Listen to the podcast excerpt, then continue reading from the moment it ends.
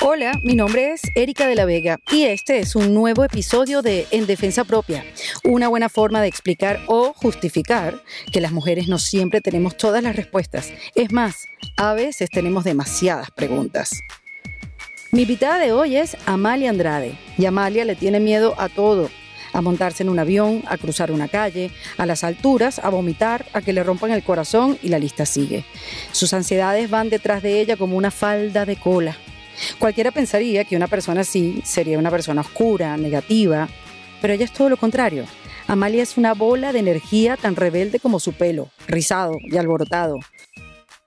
A estos tormentos que le quitaban tanta vida, un día se les paró de frente y les dijo, no me van a ganar.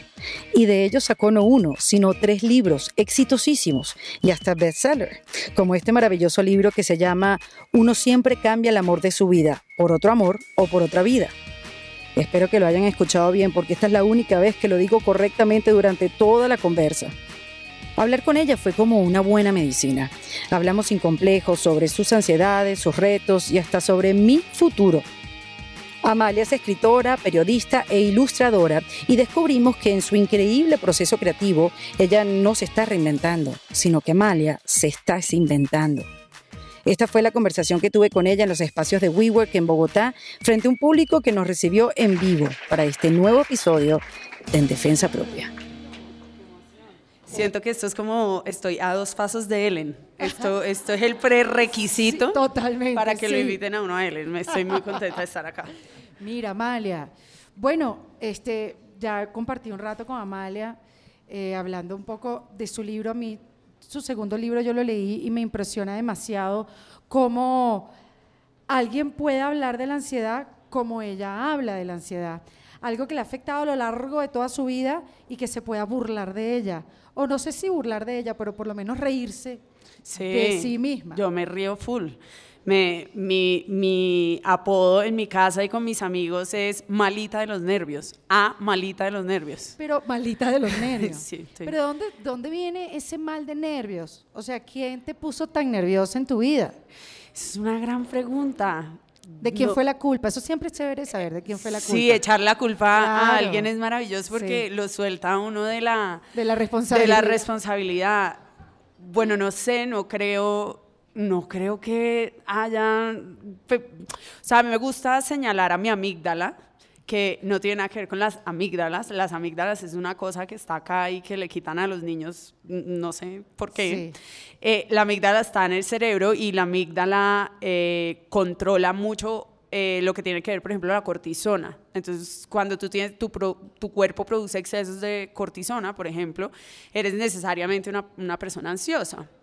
Entonces, a veces me gusta echar la culpa a mi amígdala y entonces soy Claro, como, a ¿por la qué tuve? Sí, como que porque nací con una amígdala picha, qué necesidad, o sea, no, no, me tocaba a mí de verdad. Pero por otro lado, en verdad, la ansiedad no, se puede, no es tan fácil como reducirla solamente a un factor biológico. Creo que tiene muchísimas otras cosas ahí que están en juego que, que tienen que ver y, y yo creo que no son, no son responsables. Es como una, una amiga, una amiga que, de la que uno habla mal. Sí, es como que, ay, tengo esta amiga que es lo peor y es como súper estresada y todo, el no se va, no se va. Yo le digo, vete, vete y no se va. Eh, pero al final del día a veces esa amiga la salva a uno, entonces uno es como, ay, mi amiga, yo, yo todo esto, este tiempo hablando mal de ella y mira, me dio un libro bestseller que dijo, yo soy verdad mala, ¿no? Claro. Eh, entonces ahí... Pero mira, Amalia, ¿cómo pasas de, de ser editora, de tener un trabajo de editora para diferentes revistas, a escribir un libro? ¿Cuál fue, qué fue lo que pasó ahí? Yo creo que, y eso mm, es algo que me pregunta mucho la gente, es como, ¿cómo me vuelvo escritora? ¿O en qué momento un escritor se convierte Espera en un momento, yo escritor? no te estoy preguntando eso. O sea, no me estés diciendo ¿Cómo que yo te estoy haciendo la misma pregunta que te hace todo el mundo, porque yo me preparé. Mentira, mentira. No, no, no, no, amiga. La- la tú, tú, Ya, que eres la única persona que me ha preguntado esto, de cómo pasé a ser editora, a ser escritora. Lo que quiero en verdad responder Gracias. es cómo me convertí en escritora para llegar puntualmente a, a tu pregunta. Y es, yo creo que uno, uno es un autor después de que uno publica un libro, pero uno es un escritor desde hace mucho tiempo.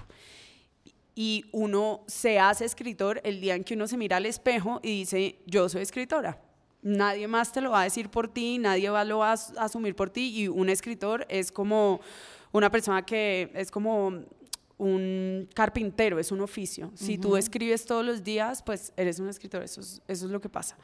La manera en la que yo hice esa transición de ser editora a ser escritora fue un salto cuántico, fue algo muy miedoso que logré gracias a la ayuda de muchas personas que, que, me, que me dieron un espaldarazo y que mm, no, no fue fácil. O, sea, yo como todos sentía como, bueno, voy a escribir este libro, uno no sabe, no sé si le va a ir bien o no.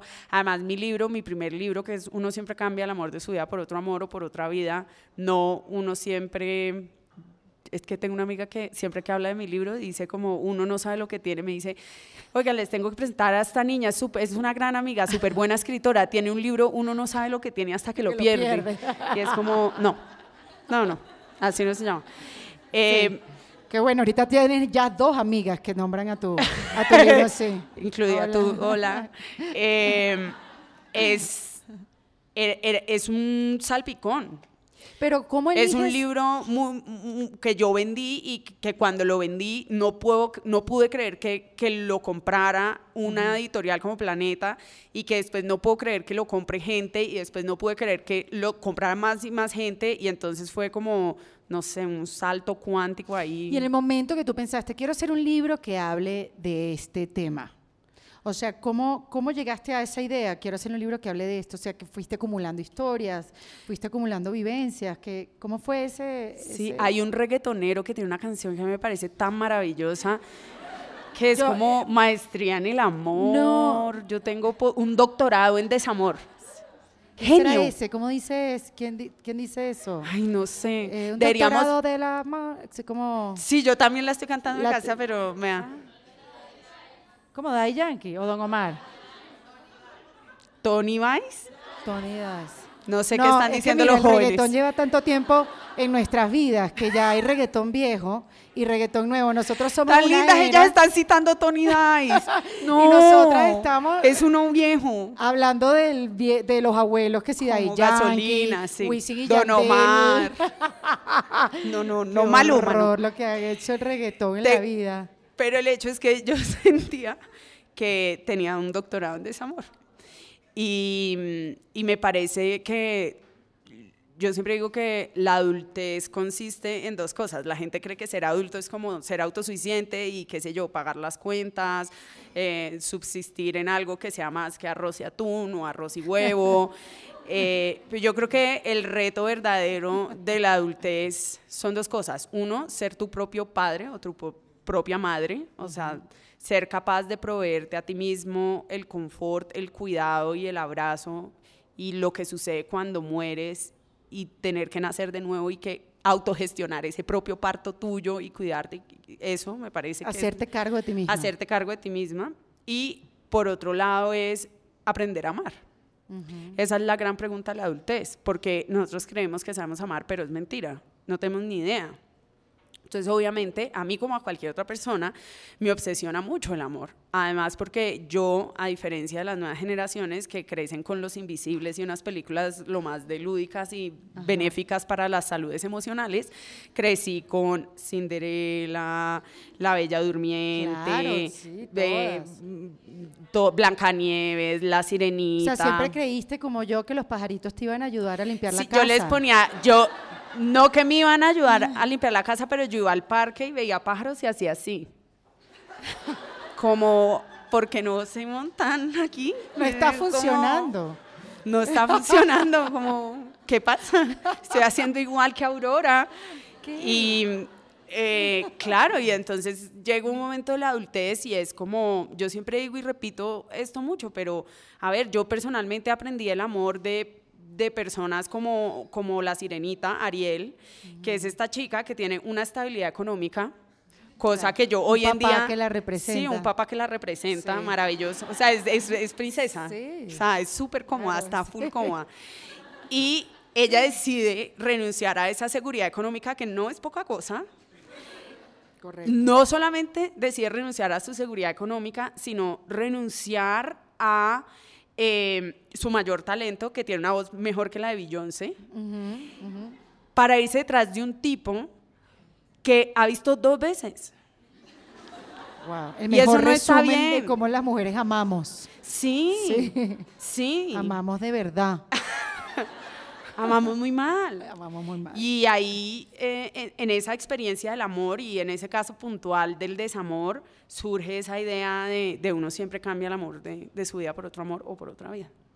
Y además con, con un lenguaje súper diferente, porque no es que escribiste un libro, sino que además súper lúdico, divertido, donde dices muchas verdades, que, o sea, que tiene mucho con el humor.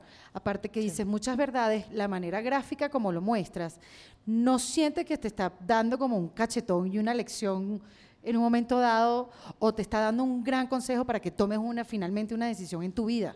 Entonces también la manera en cómo tú escribes este libro eh, es diferente, es distinto.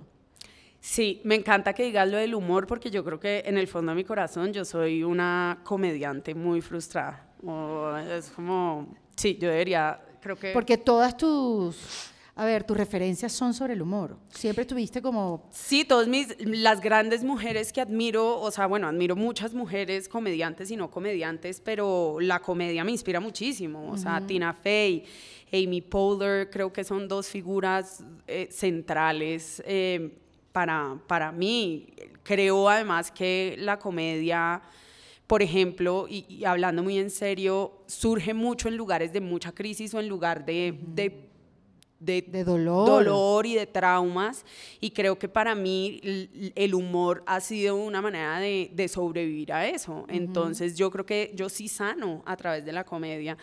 Para mí el mejor remedio para un corazón roto no lo escribí en el libro, pues porque tampoco les voy a regalar todo. O sea, Tienen que hacer su propia parte búsqueda. del libro, no les puedo dar todo. Exacto. Necesito plata para Sí. alimentar los gatos.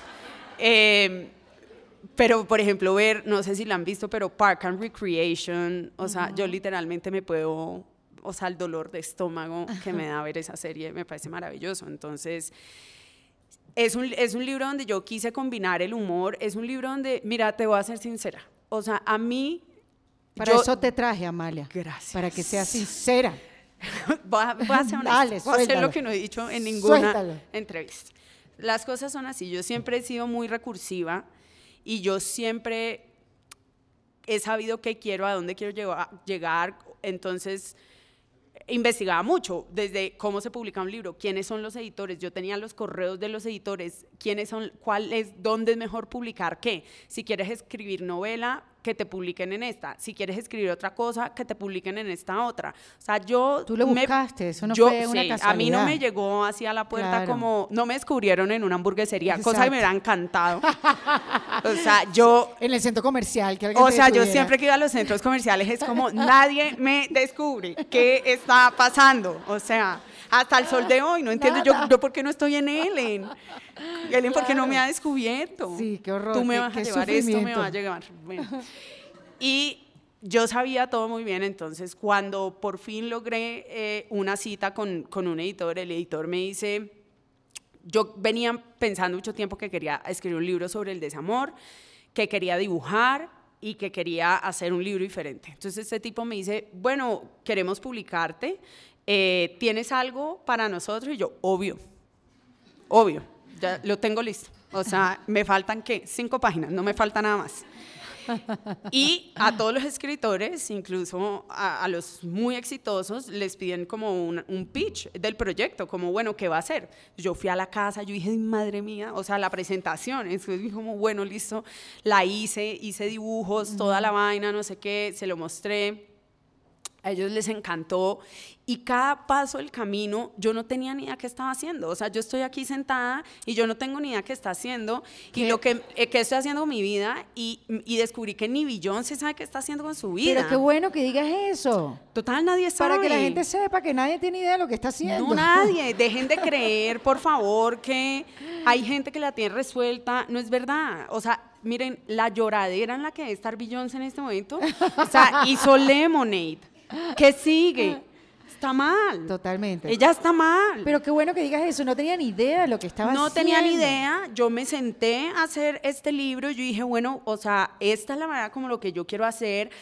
Hubo mil momentos en que yo hice chistes que yo me reía con mis amigos, orinada de la risa, ¿verdad? Así como, ajaja, esto está buenísimo. Y yo dije, nadie va a comprar esto, porque estos son mis chistes internos. O sea, hay una frase de ese libro que dice, el amor es difícil, pero más difícil es pasar Super Mario Bros. Y sin embargo, todos lo logramos. Y yo dije, no, o sea, la gente va a incinerar ese libro así. Va. Pero me lancé y día a día y día a día y hasta ese día a día estoy acá. Y así fue como es- hice ese libro. Y en ese libro también hay un GIF en internet que a mí me gusta mucho. que Es maravilloso. Es como un chico que está en una bici Ajá. y como en una rampa, como en BMX. Entonces él va bajando y obviamente uno entiende que él va a hacer algún tipo de pirueta y cuando va a hacer la pirueta salen de los lados como cuatro amigos y literalmente le voltean la bicicleta a- por él. Entonces él logra hacer la bicicleta, pero Ok. gracias a que sus cuatro amigos eh, se la dan la tienen. mano. Y es como, para mí escribir o la vida misma es eso. O sea, siempre digo que es muy triste que en el libro solo salga mi nombre, porque los escritores es mentira que trabajamos solos. O sea, hay un ejército de personas, mis amigos, yo colapsando así como, esto está pésimo, vengan a mi casa. Y mis amigos como, tranquila, todo está bien y me ayudaban. Entonces, Que ahora para el segundo libro, que después que escribiste, cosas que hago mientras me como las uñas, cosas que pienso, pienso. creo. ¿Sí? Lo dije bien. Mira, mira cómo voy a editar. Ahora, con tu segundo libro, cosas que pienso. Tranquilo. En las librerías igual, es maravilloso ir a las librerías porque es como, la gente nunca pide los libros, es como el libro de las uñas de la niña Mali- Amelia. Es como, Amelia. ellos, ellos están Sí, entrenados. sí. total. Sí, porque hay algo, mucha gente te dice Amelia, ¿verdad? Lo odio a cada persona que me dice Amelia. Sí. Sí. Bueno. Les pierdo el respeto inmediatamente. Tú sabes que dicen que para el primer disco de cualquier cantante es súper fácil porque llevas toda tu vida escribiendo canciones. Y entonces te llega el contrato con la disquera y entonces tú lo que haces es agarrar tus 10 mejores canciones que has escrito desde que tenías 10 años hasta los 19, qué sé yo. Sí. Cuando la disquera te dice, vamos para el segundo, cuando lo tienes listo y tú estás pero si ya, ya va, me quedé sin vivencias, me quedé sin experiencia, ya yo escribí todo, no, no me ha pasado nada en un año. Total. O sea, como yo escribo 10 canciones y siempre dicen los cantantes que el segundo disco es el más difícil. Eso pasa también con los libros porque Sí. me imagino que esta idea del desamor ya venía cocinándose. Sí, Todos 20, tus amigos te 28 ayudaron. años. Pero ¿cómo haces para vivir? Y, y- porque te tienes que enfocar, ok, voy a hablar de esto. ¿Cómo empiezo a acumular vivencias, experiencias, conversaciones, ideas para escribir un segundo libro tan rápido? Gran pregunta. Eh, no sé cómo lo hice. O sea, Me sudé. sudé. la Sudé, pasé muy mal. Porque me quedé tan mal cuando me dijiste, mucha gente me pregunta eso.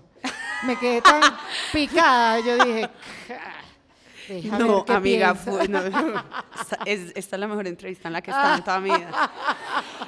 No, de verdad, y sí. Eh, fue muy difícil, fue muy difícil cosas que piensas cuando te muerdes las uñas, pero surge de otro lugar, porque cosas que piensas era un libro que yo, que yo tenía que escribir. O sea, ¿Por qué? porque la pasé muy mal con la ansiedad, porque sufrí mucho con la ansiedad y porque cosas que piensas sí tienen muy de frente una intención y es ayudar al otro.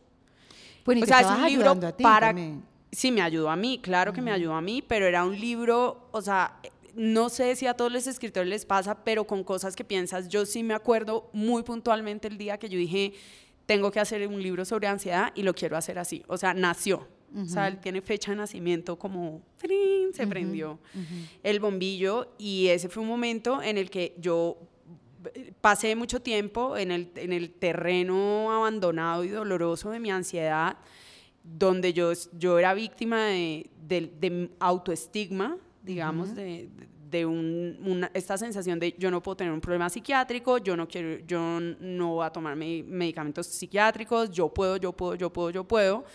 Entonces era no aceptar que yo podía, es como no es que sea ansiosa, es que soy un poquito nerviosa, no es que se me olviden las cosas, es que estoy un poquito muy estresada, siempre por la falta de información, porque no hay información, eh, hasta que llegué a un límite demasiado extremo, eh, llegué muy tarde, o sea, llegué muy tarde, al mismo tiempo llegué a tiempo porque creo que una semana más y hubiera sido yo en la clínica psiquiátrica así como, oh mamá. Qué barbaridad. Sí, eh, y después de comenzar el tratamiento, después de comenzar las medicinas, igual aún sintiéndome muy sola, hay una parte de ese libro que a mí me encanta, de cosas que piensas, que es cuando yo iba al psiquiatra, que yo digo que yo iba al psiquiatra y la, la, la recepcionista me trataba como si de verdad yo me estuviera muriendo. Era como, hola, ¿se siente bien? Y hoy no viene acompañada, viene solita. Y yo era como, mira amiga, tengo ansiedad, pero yo, yo no voy a morir, yo estoy bien. Lo de, viene solita y yo decía, pucha, así me veo por fuera. Ah, O sea, ¿qué le dijo mi psiquiatra a esta señora? O sea, los vidrios de aquí, de, de esta oficina, están sellados. O sea, yo estoy como en Suicidal Watch. Perdón por la gringuería, como en, Sí. en, en cuidado de que no me vaya a hacer daño a mí Hacer daño. misma. Ujú. Y yo dije, uy, hijo de madre. Y aún estando muy sola, recuerdo que encontré a alguien que compartió una ilustración que decía ansiedad. Y literalmente fue, es salir de un closet, ¿sabes? Es salir de un closet y es Y encontrar a otra persona y siendo esta persona una desconocida, le escribí, eh, vi esta ilustración, ¿tú tienes ansiedad? Y me dijo, sí. Y comenzó a contarme, sí, yo me tomo esto, a mí me ataque pánico esto, este es mi medicamento, no sé qué. Y tú no sabes yo cómo lloraba de alegría de decir, como, Dios mío, no estoy sola. ¿Y no te pasa que cuando hablas de eso, hoy en día que lo puedes hablar después del libro, que lo puedes hablar con mayor naturalidad? Y te puedes sentar en una mesa y, y compartir esos momentos de ansiedad, de un ataque de pánico, y no te das cuenta que muchos han tenido ese ataque de pánico, que como que todo el mundo está, ah, a mí también me pasó, a mí también, a mí también, yo también sentí nervios, yo tampoco me pude parar, yo tampoco me pude movilizar en un momento dado. O sea, como que hay una normalización, si eso se puede decir así, del tema. Sí, hay una, hay una normalización del tema que es bueno, o sea, que haya una visibilización del tema, pero también igual sigue habiendo una desi- desinformación muy grande, porque si bien todos estamos dis- predispuestos a que nos dé un ataque pánico, todos tenemos picos ansiosos en momentos de nuestras vidas, no es lo mismo tener un trastorno de ansiedad, que igual los trastornos de ansiedad no son diagnósticos que duran toda la vida, o sea... Son tratados. Son tratados y, y duran, se pueden cotejar un- un- una cantidad específica de tiempo. Es decir, si a ti te dicen, a mí mi psiquiatra me dijo, tú tienes esto y te vamos a tratar por tanto tiempo, esto no significa que te vayas a morir siendo esto. Em, igual me parece importante que la gente sepa cuáles son las diferencias, qué es un ataque de ansiedad de verdad. Yo conocí una amiga que andaba con un, ¿cómo se llama el examen que le hacen a la gente cardíaco? Como un holter, halter. Ajá. ¿Holter? Una amiga que andaba con un holter y es que, ay, ay, no, es que siento que tengo un problema cardíaco. Es como, amiga, o sea, ¿cuánta plata te gastaste en ese holter? Tienes un ataque de pánico. Pero la gente no sabe. La gente no sabe, ¿verdad? Nadie te lo explica. Yo alguna vez lo tuve y después que fui al psiquiatra y me dijo todo lo que tenía que hacer para mejorarlo o para, para controlarlo, dije, ah, no, esto lo resuelvo yo sola. No, ese pastillero, unos exámenes, una cosa. Y dije, no, no, esto yo lo, yo veo cómo hago. Bueno, lo- ojo, ojo, o sea, no fue fácil. Claro. No fue fácil, pero nada, que una bolsita de papel de esos de panadería. un no cauchito, a mí me gusta mucho el cau- eh, yo me pongo un cauchito acá o ahorita Pero- estaba haciendo el truco que es este. momento tétrico porque sientes que te estás muriendo y nadie te explica que es un momento de ansiedad súper puyúo que estás viviendo. Discúlpeme el, el puyúo, pero es como un momento de ansiedad concentrado. Lo que quiero es que nos cuentes, es, o sea, para que aquellos no han sufrido ansiedad, yo creo que yo sí he sufrido ansiedad, pero súper controlada. ¿Hasta dónde te puede afectar la ansiedad? Tú que lo cuentas en tu libro, No. hasta cruzar una calle. O sea, No, momentos del día a día. Yo no podía salir de mi casa.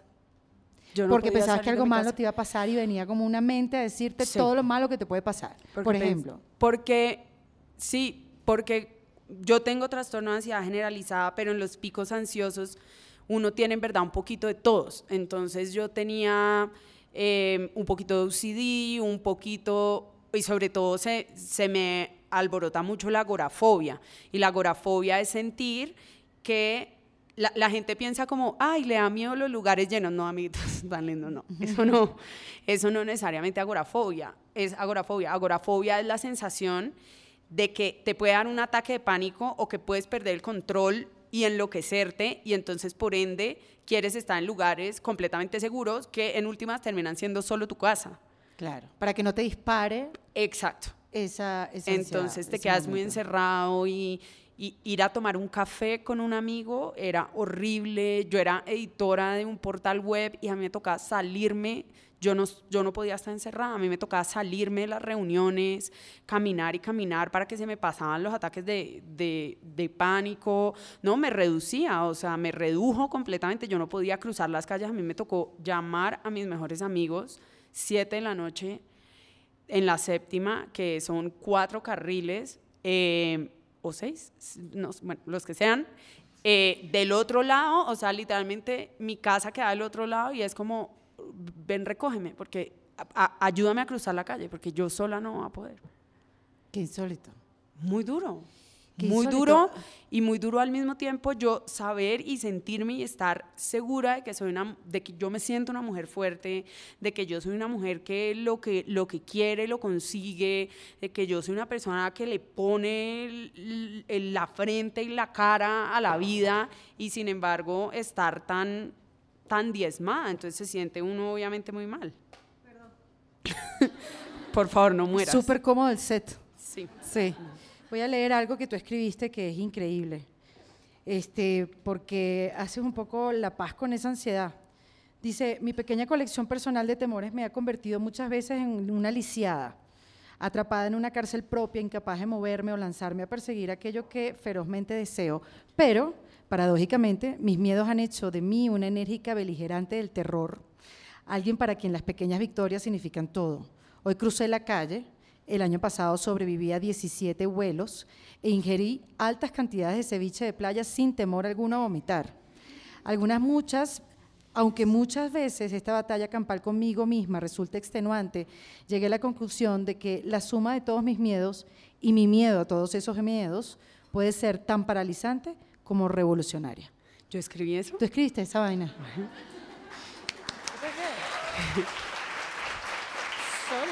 Amiga, tengo talento. Y esto te lo digo porque de toda esta experiencia que viviste y que hoy en día, gracias a Dios, está controlada, buscaste ayuda, que al final yo creo que el mensaje principal que hay que dar es que si estás pasando por un momento así, ansiedad, depresión, todas estas cosas que uno siente en una soledad increíble y que te, te da pena compartirlo porque sientes que estás desentonando Total. en la vida de los demás, como que no quiero venirle con esta tristeza o no quiero venirle con, con esta locurita o de ansiedad a los demás porque les voy a echar a perder el momento. Que eso es bien pesado. Total. Uno pasa full, full penas por eso, porque porque explicarle a la gente también es un hueso, como que hola, no sé cómo decirle, será que por favor podemos irnos como por otra calle que no tenga tanto carriles, porque lo que pasa es que cuando tiene más de cuatro carriles, entonces a mí por ahí no me gusta, pero si caminamos tres semáforos para allá, se achica la carrera, entonces ahí yo sí puedo cruzar, uno no le dice eso a la gente, uno solo está ahí como que sufriendo, como actúa normal, actúa normal, actúa normal, yo sí puedo, yo sí puedo, pero eso, eso que escribí y, y es verdad, es que si bien la ansiedad ha sido muy difícil, me ha, me ha incapacitado literalmente, como me ha, me ha dejado en cama, me ha, me ha hecho colapsar, me, me, ha traído malos momentos, eh, también me ha dado cosas increíbles. O sea... El éxito de tu libro. Eh, Primero escribiste un libro sobre eso. Como y que también te la manera que yo, yo lo hago, o sea, lo que la gente no sabe es que es gracias a la ansiedad, por ejemplo, yo soy súper eh, metódica, porque claro, me da ansiedad que las cosas salgan mal. Entonces, soy muy metódica, hago las cosas muy puntualmente. Eso es bueno, eso es parte de mi ansiedad. Mi ansiedad me hace ser una persona altamente efectiva o mi ansiedad hace que yo piense en todas las posibilidades posibles. Entonces, cuando yo llego a un editor, yo soy como, mira, el libro se llama Cosas que piensas cuando te muerdes las uñas. La campaña es Miedo no sé qué, eh, este es el afiche, este es el no sé qué, este es el no sé qué. Ellos son como que, amiguita, bájale cinco a tu rumba, pero al mismo tiempo ya es, es mi ansiedad también. Entonces la celebro y es, y es mi amiga. Y para vencerla también eso de las pequeñas victorias creo que es muy importante porque nosotros entendemos por valentía cosas demasiado grandiosas. Entonces, valentía es tirarse a salvar una viejita en, la calle. No, valentía es coger el teléfono y llamar a tu papá porque tienes una, una relación difícil a tu papá y decirle, oye, te quiero mucho. Valentía es coger, no sé, contestar ese email, contestar ese mensaje que te duele, cruzar la calle, cruzar la calle, montarte en 17 aviones, estar aquí y hablando con ustedes. Esto, no, esto yo no se, hubiera sido capaz de hacerlo. Entonces yo voy a llegar esta noche a mi casa y yo voy a decir, pues en últimas... Lo logré. Lo logré. Claro. Sí, porque son, es verdad, son esas pequeñas victorias. Es que es eso, uno como muy duro con uno mismo.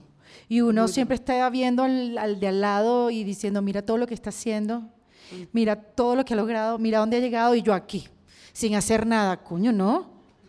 Tú estás haciendo cosas. Coño, no. Claro. Pero es que es verdad, porque tenemos una voz interna maléfica, horrenda, una loba súper temeraria, con los dientes afuera, que te dice, no estás haciendo nada, todo te está saliendo mal. Sí, total. la mía es como... Adel triunfó a los 21, tú tienes 33, muérete. Y es como... es como Adel tiene... Adel es menor que yo. Eso no está ¿Quién es menor que tú? Adel. ¿A quién? Amiga. Ah, Adel. Ah, igualaste la que sabes. Es que nuestro problema es el español, no el inglés. Decimos las cosas muy distintas, pero igual te quiero. Pero sí, esos, nuestros monólogos interiores son muy, sí, satánicos. Satánico, ¿no les eh, pasa? ¿No les pasa que ah, Pero también esos, miedo? esos monólogos interiores, yo creo que están, ellos, o sea, ellos igual están alimentados de ciertas cosas, ¿no? Ellos no viven del aire, ellos viven de Instagram, les encanta, por ejemplo. Uf.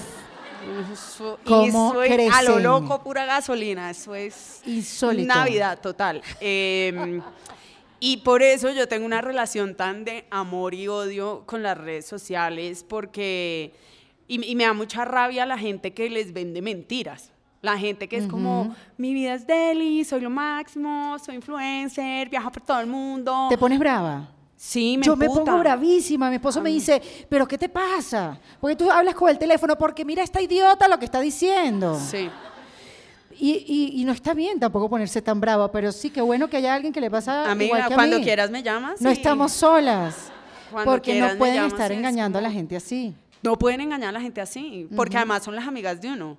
es como, como que uno la ve la foto y es como ya están París, regia, divina, y en el chat está como, Dios mi vida, peleé con no sé qué, y es como marica. ¿Hay alguna amiga más? ponete seria. No, ok, no levanten la mano, por favor. Mis amigas, no mis amigas sí están y no alzan la mano, lo mejor. Eso. ¿Cómo? No, no. Óyeme algo, pero el libro, no sé si leyeron el libro de cosas que pienso mientras me lo leyeron. Uno sí. Cosas que pienso. Cosas que pienso. Cosas ya yo que lo digo, pienso, güey. Ya yo lo digo como tu editora. Hay que decirlo todo entero, ¿para Dale, cosas que pienso. ¿Se lo leyeron? Tienen que leérselo porque... No, no, no. Grita en unísono cuando ella pregunta, ustedes todos dicen anímicamente, así con ánimo, ¡sí! ¿Se leyeron el libro Cosas que pienso mientras me como las uñas? Gracias.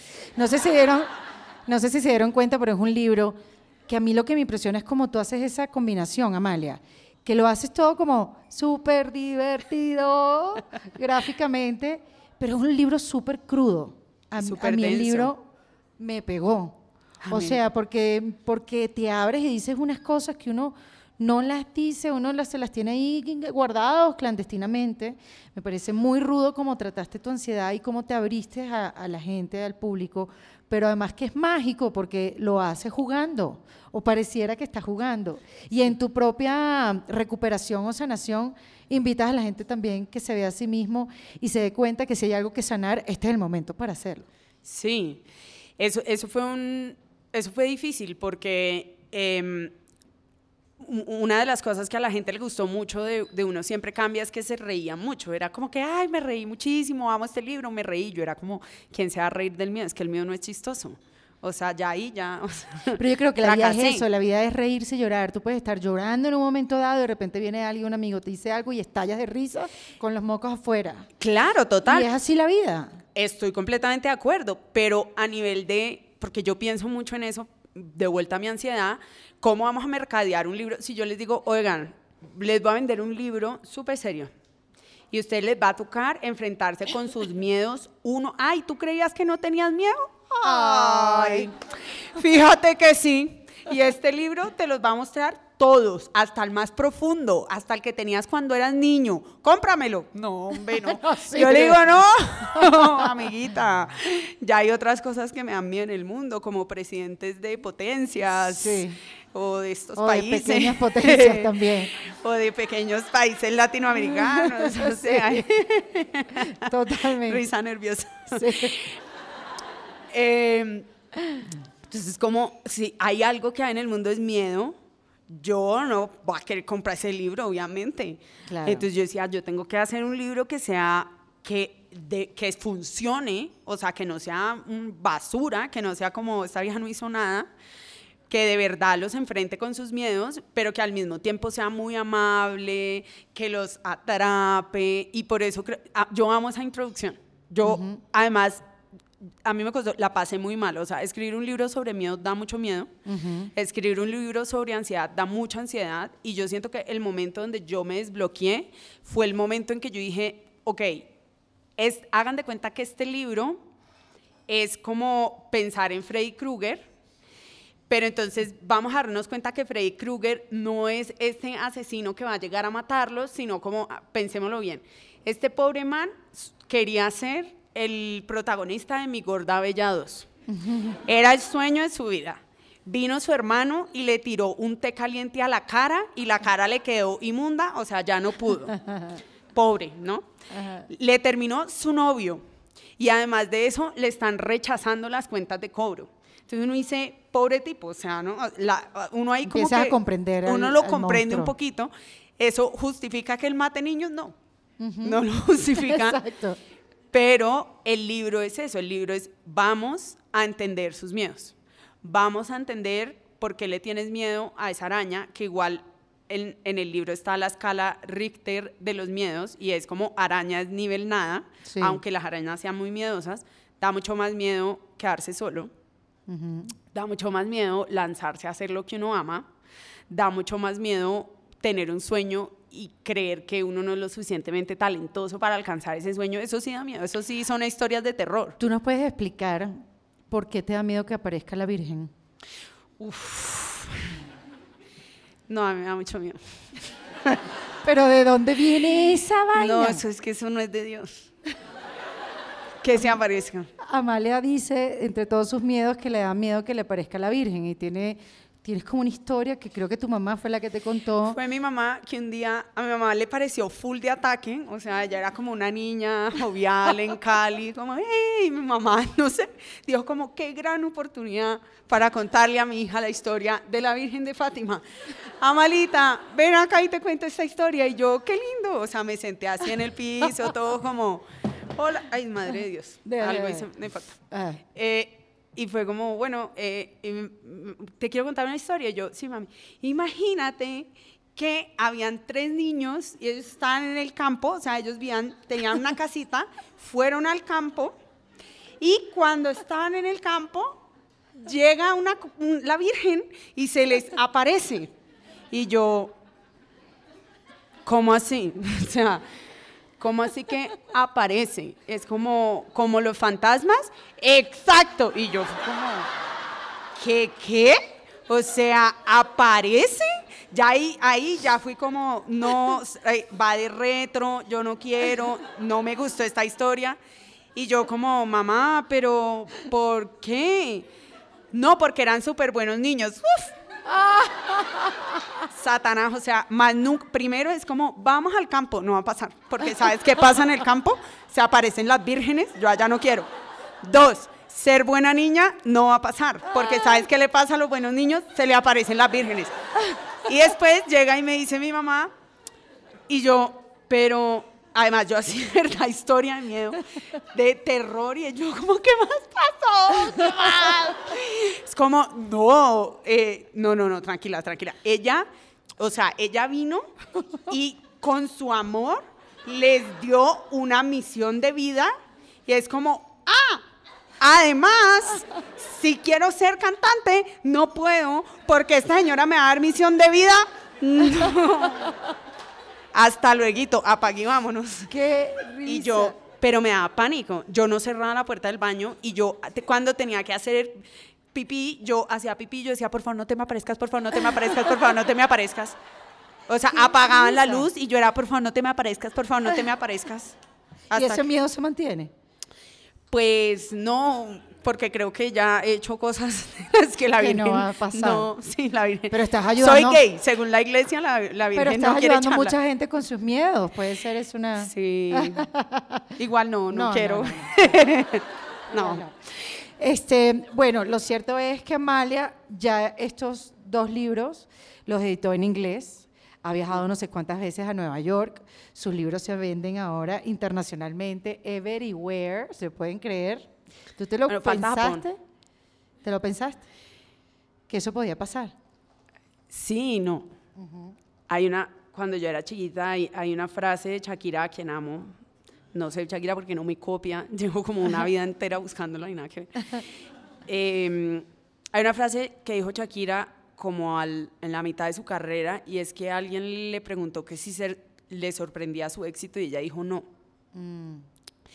Y me- a mí me choqueó mucho eso porque creo que a las mujeres nos han enseñado a pedir mucho perdón por nuestro éxito y a no responder. Nosotros nos incomodamos mucho cuando nos dicen como, oye, felicitaciones, estás muy guapa. Y no es como, ay, no, nada que ver, estoy horrible, mírame el pelo, qué Exacto, horror. Sí, sí, sí. O como verdad. que, oye, felicitaciones, te, ya, te está yendo súper bien. Y es como, no, pues X, no, normal. O sea, no, no, tampoco tanto, de verdad, no. no. Y es como, pues, ¿sabes qué? No me sorprende tanto mi éxito porque trabajo súper duro. Y lo quise y lo visualicé, como enseña mi astral. Em, hice mi vision board. Em, entonces, entonces, no tanto. Eh, Soy súper trabajadora, siempre estoy pensando. Entonces, por un lado, sí no me imaginé la dimensión, pero por otro lado también, también como que estaba ahí y, y- y lo agradezco y, y- y le sigo trabajando a ese sueño. Entonces, Y ahora sacó un tercer libro, porque Amalia es una caja de sorpresas. ¿Te gusta esa frase? me encanta. Ah, sí, casi que nunca me la muero, dicho. pónganlo abajo. Esa sí la ha dicho todo el mundo, me puedes dar hasta por... Jamás me sí, han dicho así. caja de sorpresas. ¿No? No. Bueno, fíjate Mi tú. mamá, como cuando la embarraba. le gusta la astrología, sabe de astrología muchísimo, este, le encanta el tarot y tiene un tercer libro, que ese sí, si no dije los dos anteriores bien, este, pero que ni me maten, voy a poder decirlo, así que Amalia, te invito a que tú lo digas. Se llama Tarot Mágico Místico de Estrellas Pop. Coño, mágico místico, ¿quién puede decir eso? Mi No. superpoder es inventar títulos que la gente no se memorice. Exacto. es mi talento. Exacto. Muy bien, Amalia. ¿Y este libro lo lanzaste hace cuánto? ¿Es un, es un libro, son unas cartas? Mira, es un kit, Ajá, es un kit. es un kit y viene con este maravilloso libro eh, que eh, explica absolutamente todo acerca del tarot. Eh, que además, claro, la gente cuando saqué el tarot dijo se fritó. Ahora sí se enloqueció porque, porque hace un libro del desamor y después hace un libro de ansiedad y ahora saca un tarot como que no lo, no lo veían venir. Pero te traté de proteger con lo de la caja de sorpresas. Sí. Pero no sirvió. Pero en verdad es que siento que yo hago unas investigaciones muy profundas para igual darles herramientas a ustedes, o sea, entre chiste y chiste los libros sí funcionan. Y yo hablo con, mucho, con muchos especialistas, psiquiatras, médicos, literatos, filósofos, poetas, para poder hacer cosas robustas. Y siempre trato de darles, de hacer libros abiertos donde sea más un diálogo entre los lectores y yo y que podamos... entonces hay partes donde les digo, acá no sé qué hacer o acá es útil hacer esto, acá es útil hacer otra cosa. Y la verdad es que el tarot es una herramienta súper poderosa para la autosanación el tarot sí sirve como un medio predictivo. Yo no creo en él así o este no es el uso, aunque le pueden dar cualquier uso. Mi uso favorito es que, es que cómprenlo y, y monten su propia microempresa. Y si tienen un marido que no las quiere, entonces lárguense y monten la microempresa de tarot. Claro. esto es para ustedes, para que se hagan ricas. Claro. Sí. Porque además tú hiciste las cartas, tú estás dándole. Está todo, sí. Acá está. Las cartas todas están ilustradas por mí y están basadas en estrellas pop. Entonces, el mundo, por ejemplo, es Meryl Streep. Y eh, el libro les explica todo: de, dónde nació el tarot, por qué no es brujería, para qué sirve, cómo usarlo, qué significa cada carta, todo. Y lo sabes leer. Amiga, obvio. es, mi, es mi secreto. ¿También tu mamá? No, en mi casa iba una señora que leía las cartas en Cali. Esto es súper de Cali. no, también es de Caracas. ¿Sí? Sí. Porque no me dejaste sentir bueno, especial. la señora no iba a mi casa, pero nosotros íbamos a la casa de la señora. O sea. bueno, eh, yo quería sentirme especial, pero bueno, sí, de Caracas, de Cali de Latinoamérica. No, pero por eso todos conectamos con el tarot y por eso claro. no sé si después de este libro tú te hayas como que marcado lo que va a suceder en tus próximos meses, que es léeme el tarot, Amalia, ¿cómo va a pasar ahora? ¿No me puedes leer el tarot? Que te pueda leer el tarot, sí, claro. La gente no te lo pide ahora, ya que saben que tú lo sabes leer.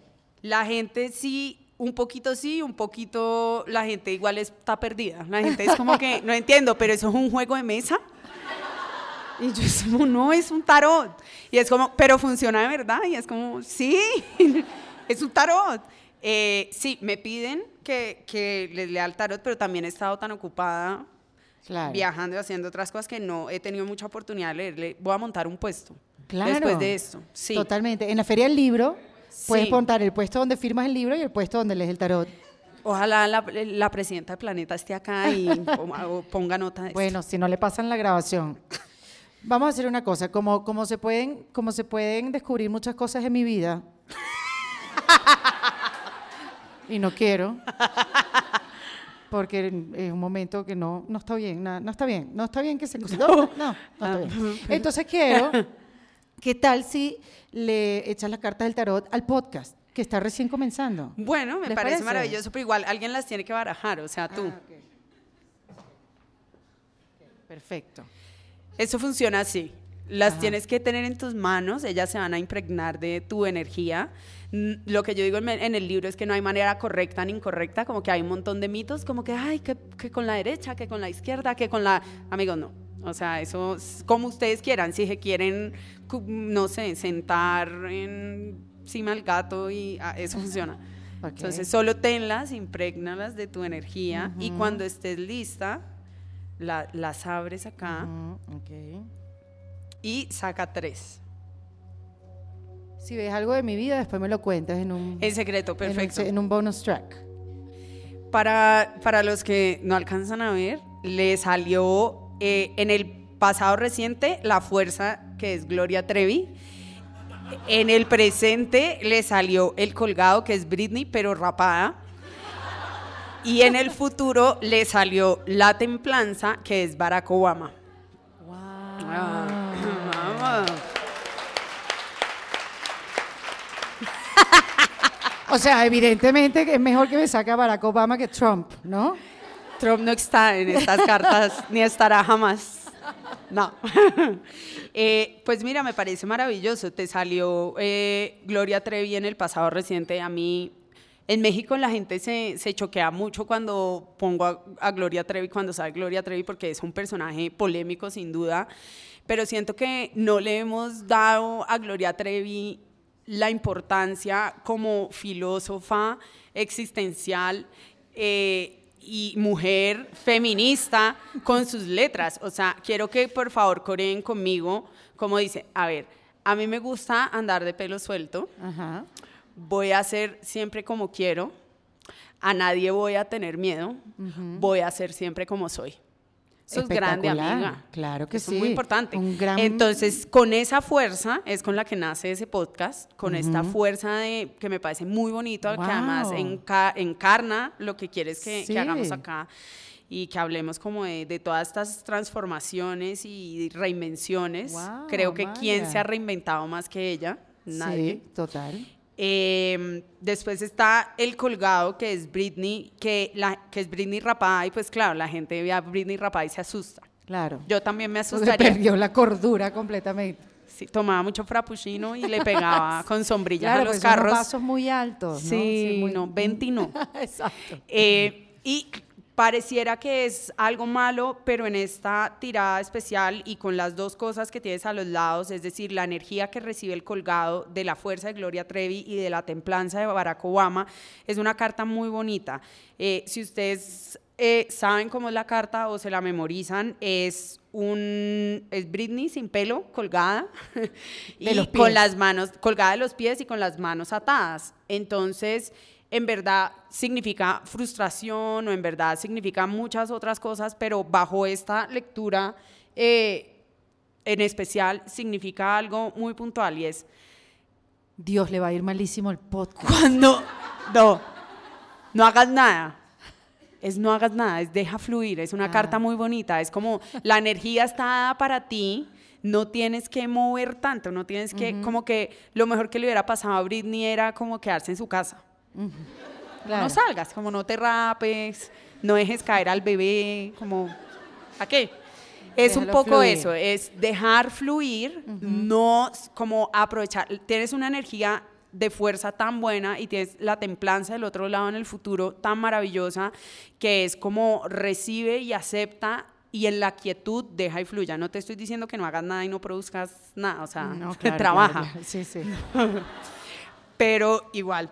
Y en el futuro eh, tienes la templanza de, de Obama, que es una carta maravillosa, es una carta que habla sobre carisma, que creo que eh, Obama es un hombre exageradamente carismático. A mí no me gustan los hombres y me gusta Obama. Eh, siento que es un hombre muy carismático, pero siento que al mismo tiempo es un hombre muy diplomático. Entonces, lo que yo siento que en el futuro tienes eh, poder, o sea, que va- le va a llegar a muchas personas esto, va a tener un impacto positivo sobre todo. Y creo que vas a, o sea, si con templanza sigues eh, trabajando, vas a cosechar cosas maravillosas. Qué lindo. Sí, está muy Qué lindo. bonito, me encantó. Gracias, Amalia. Con mucho gusto, amiga. Gracias. Después te cuento lo que vi de tu vida. Qué belleza. No, sí, después hablamos. Después hablamos. Pero fíjate que cuando, para redondear un poco, cuando estaba yo leyendo tu libro que me impactó tanto, cosas que pienso mientras me como las uñas. No.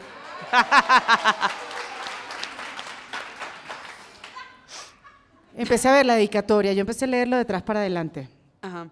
Empecé a leer la dedicatoria y faltaba alguien, ¿no?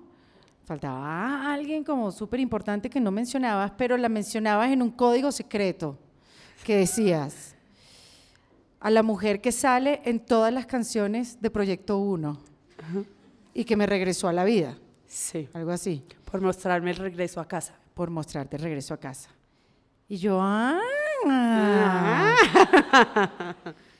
¿por qué ella sale en todas las canciones de Proyecto 1? Esta es la, es la primera vez, que, es la única y primera vez. Esta es una primicia, solo para ti. Un día, cuando estaba comenzando la relación con esta persona, yo estaba, evidentemente, me gustaba mucho, estaba muy enamorada, o estoy muy enamorada, pero pues en ese momento era como, como wow, o sea, la sentía así como en mi piel, muy, estaba muy conmigo y obviamente pues como persona caleña que soy cuando estoy enamorada, eh, a mí no me gusta oír, oír Adele ni nada de eso, sino que me gusta oír merengue y salsa. Eh, entonces bueno. me puse a oír canciones de Proyecto 1 y es como 25 horas al día, vida mía, 8 días a la semana si te da la gana. Y era como que romántico, de verdad. Como, le quiero mandar esto en un mensaje de texto, pero ella me va a odiar, obviamente no, no me va a volver a responder. Y me puse a oír esa canción en específico y oí que en una parte de la canción alguien grita, Nela. Y yo dije, ¿qué qué? Return. Y volví, y es como, y volví y sonó, Nela. Y yo oí todas las canciones de Proyecto 1 y en todas las canciones de Proyecto 1 alguien grita Nela. ¡Qué vaina tan buena! Entonces, ¿Qué? que además sí a lo mejor pueden estar gritando otra cosa, puede ser, Claro. no sé qué puede ser, Ella. pero se lo juro que, ah, sí, y yo dije, a ver, espérense un momento, claro, yo, además esto es como 12 de la mañana, desperté a siete amigos, no, no, no, no, no, no, no, o sea, se me despiertan un dos, un dos, un dos, les voy a decir una cosa, esta vieja sale en todas las canciones de Proyecto 1, dime si no es para mí, esto es una señal del universo. Esa es la mía, no, esa es la mía. Yo ya, chao, hasta luego. Fui comprando anillos, toda la vaina. ¡Qué risa! ¿Quién no se va a querer casar con una mujer que sale en todas las canciones de Proyecto 1? Eh, eh, no era un mensaje, eran 25 mensajes. 25 horas al cada día, días, total. Obvio. Bueno, aquí está con nosotros Nela González y yo la quiero llamar para que se siente un ratico aquí con nosotros. Vente, Nelita, con esa pena que ella tiene. Nela. Esa timidez. Nela, este cuento de que sales en todas las canciones de Proyecto 1 ha sido maravilloso. Sí, ha sido maravilloso. La Mira- historia ha sido maravillosa. Es Exactamente. una gran historia de amor. Yo te quería sentar acá junto a Amalia. Porque, Para ponernos en evidencia. No para, no para joderles la vida, sino porque así como Amalia está ayudando a la gente que sufre ansiedad, Hmm. yo te quería preguntar a ti qué era vivir con una persona que tiene esa ansiedad. ¿Tú, no, ¿Tú eres ansiosa como ella? No. ¿Por qué te ríes? No es fácil. Por eso. O sea, de hecho en el libro hay una parte especial para nosotros, los que vivimos con, con personas que sufren de ansiedad. Eh, porque es que no, muchas personas no entienden qué pasa por la cabeza de las personas con ansiedad. Y es como, ay, pero eso es tu cabeza, contrólalo. Correcto. O, o la de todo va a estar bien. Todo va a estar bien. O sea, Ajá, yo sí, pero ¿cómo al va a estar bien? principio, al Si principio, todo hubiera. O sea, ¿crees que yo no lo intento? cuando, cuando Amalia estaba escribiendo el libro, me decía, ¿qué pongo aquí yo? Que no pueden decir que todo va a estar bien. Por experiencia propia, al principio, yo decía, no, tranquila, todo va a estar bien. Y yo decía, no, no, no, no va a estar bien, no va a estar bien. Va a ¿Qué estar hago? mal. ¿Qué hago? No, uno no sabe qué hacer, porque no tienes las herramientas para ayudarlo. ¿Y por qué no lo entiendes? Porque no, te No lo pasa a ti. entiendes, No exactamente. tienes conciencia de lo que está pasando el otro. Exacto. Y es que cada cabeza realmente es un mundo. Sí. Y el que no lo vive no, no lo puede entender. ¿Y cómo haces para sobrevivirla? Como para ayudarla? ¿Qué haces? Yo creo, yo ahí me voy a meter la cucharada y creo que es una cosa que yo aprendí, que aprendí en terapia, es que es muy importante que nosotras las personas ansiosas comuniquemos nuestros sentimientos. Es como, necesito de, ¿qué necesito de ti? De ti necesito esto, entonces es como, no sé, cielo, estoy muy ansiosa, te molestaría. Por ejemplo, a mí me gusta mucho caminar. O, o, o- o claves, como si voy a estar en una situación que estoy muy ansiosa, si yo te hago así, significa que tengo mucha Es ansiedad. verdad, te- tenemos códigos y yo también salir. al principio, ella, dentro de su ansiedad, pues compartirla era muy difícil, ella no sabía y yo le decía, yo necesito que me expreses Exacto. qué puedo hacer, porque además uno ve a la persona que quiere en ese estado y, y quieres ayudarlo, pero no sabes cómo, Y- y, te equivocas. darle al otro tips. Por ejemplo, una de las mejores cosas para sacar a alguien de un estado ansioso no es, a- a- es llevarle la cabeza a otra cosa completamente ajena a su ansiedad. Entonces es como, marica, acabo de coger el celular y falsamente es como, Selena Gómez está embarazada. ¿Qué? Sí, está embarazada porque volvió con Justin. ¿Y cómo así? Y después le dices, es mentira.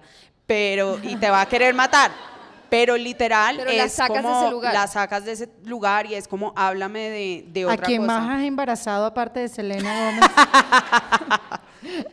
Al que se me pase por la cabeza en el primer momento. O sea, la improvisación es muy importante en estos momentos. Los chismes Sí. son muy buenos. Los chismes son Inventar chisme, chismes Y sobre falsos. todo si como- son amigos, es como, no sabes que fulanito no está saliendo con tal. No. Es importante sacarte de ahí, como que estés en el presente, ¿no? Exacto. Y sacarte de la mente que te está, eh, que se está apoderando de ti en ese momento. Exacto. Sí. ¿Es fácil? ¿Se puede? Se puede, no es fácil, pero se puede. Exactamente. Simplemente cuando quieres. Sí. Cuando quieres a alguien se logra. sí. Y si logras re- expresarle a Amalia lo que necesitas. Porque es difícil también para uno expresar lo que uno siente. ¿No? Sí, No. sí, no, no, un poquito, no sé. A veces. A veces, eh, creo que también, no sé si es común, yo, a mí, yo personalmente creo que escribo porque no soy muy buena con las palabras. Ento- no, no soy muy buena, no soy muy buena expresando y manifestando mis sentimientos, más bien como que trato de asumirlo todo yo y me pongo pesos muy grandes y después exploto. Eh, pero yo siento que, que sí, que sí tratamos de, de- de tener un diálogo que, que eh, me entiende, que es honesto, que es chévere y que tampoco es como un elefante blanco, no es como un peso en la relación, No. creo yo, es como ella tiene sus locuritas, yo tengo mis locuritas, nos reímos cada Yo soy maniática del orden, ella es ansiosa, entonces... Ella es melacondo, yo soy malita de los nervios, todo el día igual nos reímos de nuestras propia- propias Sí. locuras, como que ella anda ordenando allí exageradamente y yo desde el cuarto me reí y le digo, vieja loca, deja de organizar, em, Bueno, eh, con cierto- cariño, ¿no? Bueno, No espero. de- Yo también. Espero. Como yo le dije antes, Nela, Nela ha vivido sus reinvenciones y la más importante hasta ahora que ha vivido ha sido la de la pareja, este, la del amor y, y la de sus sentimientos. Y ha sido una reinvención que tampoco la sufrió mucho, fue mucho más llevadera de lo que ustedes creen. Pero te quiero preguntar a ti, porque a todas mis invitadas les pregunto que me des tres tips para, reinven- para reinventarse en paz. El punto es el siguiente, ¿tú sientes, Amalia, que te has reinventado? Eh, Porque lo que siento es que te has inventado. Me está sacando los nervios, No, no, lo que yo siento es que tú te has inventado. No, a ver, lo de la reinvención sí me parece muy importante. Creo que sí me- nos reinventamos todos los días porque, porque me parece a mí, y creo que con esto conecto con eso que hablamos de Instagram y es, a veces nos aferramos tanto a la identidad, y yo lo entiendo, a que soy una escritora que dibuja, o soy Amalia Andrade, o soy la novia de Mariana González, o todas estas cosas, y eso nos permite habitar, nos da unos límites en los cuales habitar el planeta. Pero esos límites, como somos seres siempre cambiantes, se comienzan a, comienzan a ser incómodos y está muy bien que, que nos incomoden, está bien reinventarse. Y yo por eso en estos días les, les he contado que ahorita, por ejemplo, quiero tomar fotos. Y, y si el día de mañana quiero sacar un libro de fotos, pues lo sacaré y me reinventaré profesionalmente y como persona. Todos los días me estoy reinventando y creo que los, los tips, los tres tips que le daría a alguien para la, reinver- la reinvención sería, el primero, nunca dejar de ser curioso, nunca dejar de hacerse preguntas sobre uno mismo, sobre quién soy, qué no soy, qué quiero, qué no quiero, para qué lo quiero. Eh, dos, es precisamente eso, no preguntarse tanto por qué me pasa eso, sino para qué me pasa esto. Esa es una súper pregunta. Creo que cuando volteamos todas las situaciones de por qué sucede esto a para qué sucede esto, inmediatamente hay una reinvención de uno mismo. Y el tercero sería oír mucho Beyoncé.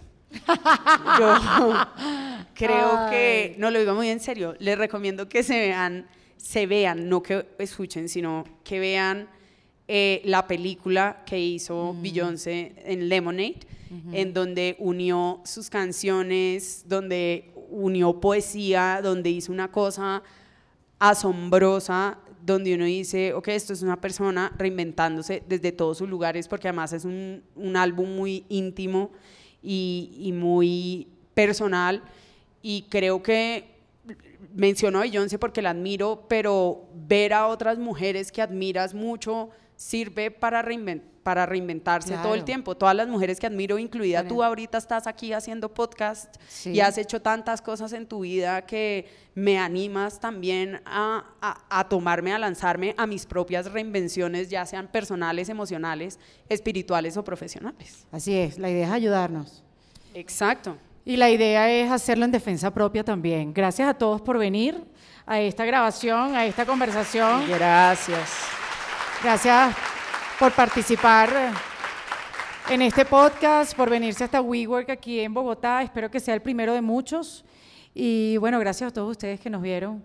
Gracias a Amalia y a Nela por abrir sus corazones y por darme A ti. todo, A ti. todo lo que ustedes llevan, humor, eh, profundidad, reflexión, madurez, aunque no lo crean. Este, Sobre todo. Exacto. Este, muy agradecida de tenerlas, de verdad. Que sea el primero de muchos, que sea la primera experiencia de muchos y gracias a los amigos y amigas de WeWork acá en Bogotá que nos apoyaron Gracias. en toda esta grabación. Valentina Carmona, que también está por allá. Gracias a todos. Gracias. Hasta luego. Esto fue en Defensa Propia, grabado en los espacios de WeWork, producido por Valentina Carmona y editado por Andrés Morantes, con música original de Para Rayos Estudios. Recuerden suscribirse y recomendar el podcast. Yo soy Erika de la Vega y nos escuchamos en un nuevo episodio. ¡Hasta luego!